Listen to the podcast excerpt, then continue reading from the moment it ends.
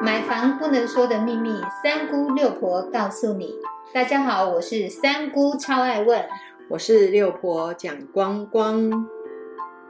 买房一百问第八十三问：当预计交屋遇到无条件同意延期时，该怎么办？六婆，我想问，如果建商来信说交屋的进度应该是来不及了，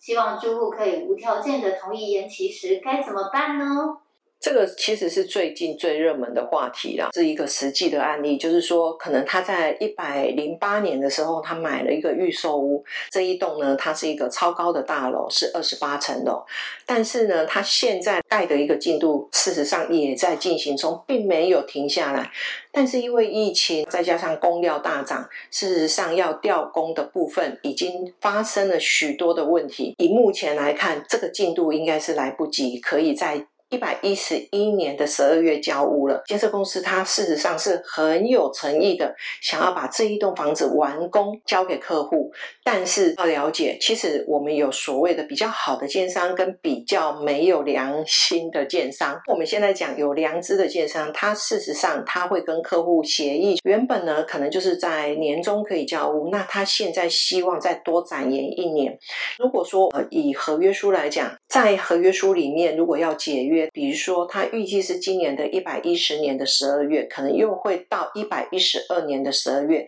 整整的一年的时间。以合约书的精神来讲，就是你已经缴的价金，比如说你缴的一百万，就合约精神来讲，万分之二就等于是一天是两百块，一年大概七万多块违约金。如果说你可以选择，在我们的内政部的定型化契约里面，一定会有规范。如果你今天已已经预定是一百一十一年的十二月，到了一百一十二年的三月底，甚至在四月初，你没有交屋的话，我们的买方可以去做一个进行解约的动作。但是以目前的房地产的市场来讲，有可能你的房子在这一段时间，你已经。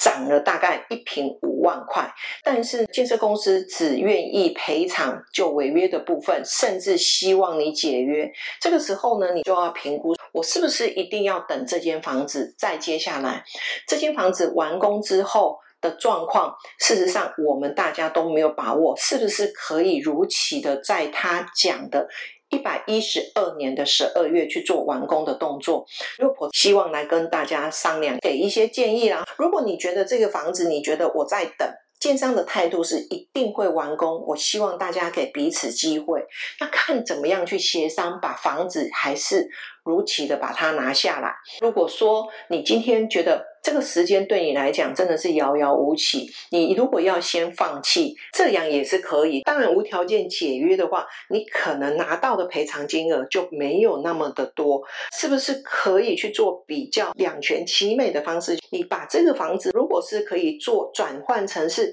你要投资的一个标的物的话，当然你就可以先再去买一间房子来做自住，这间房子来来做所谓的你的投资的配置。但是现在又有一个第二户的一个规范出来哦，大概只能借百分之七十的贷款，利率可能也会比较高。再来，你的贷款年限也可能只有二十年，我们不得不去慎重的去考虑这个问题。你必须要先去了解这一些，你试算过后的一个数字。包括利率，在你交屋的时候，可能飞涨到二点多、三点多。以目前的通膨来讲，如果你今年买的话，也许你的利率还不到两趴。所以你可能也要考虑到的，不是只有房子能不能拿得下来，你也要去考虑到通膨之后的一个利息的调升，对你的缴款的能力是不是有影响？大家要了解，如果你今天房子是可以比较有能力的去。变成第二户的话，六婆会建议大家先把这一户变成是你的第二户，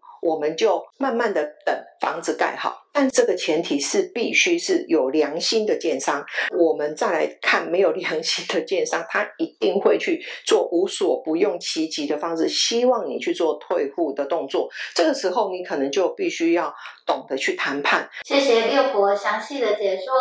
如果是真的没有搞懂的话，欢迎加六婆的 liet 留言询问哦，六婆将会很详细的为你解说。谢谢您的收听。如果你对收听的内容有不了解的地方，欢迎在下面留言，六婆讲光光将会为您解答哦。我们下回见，拜拜，拜拜。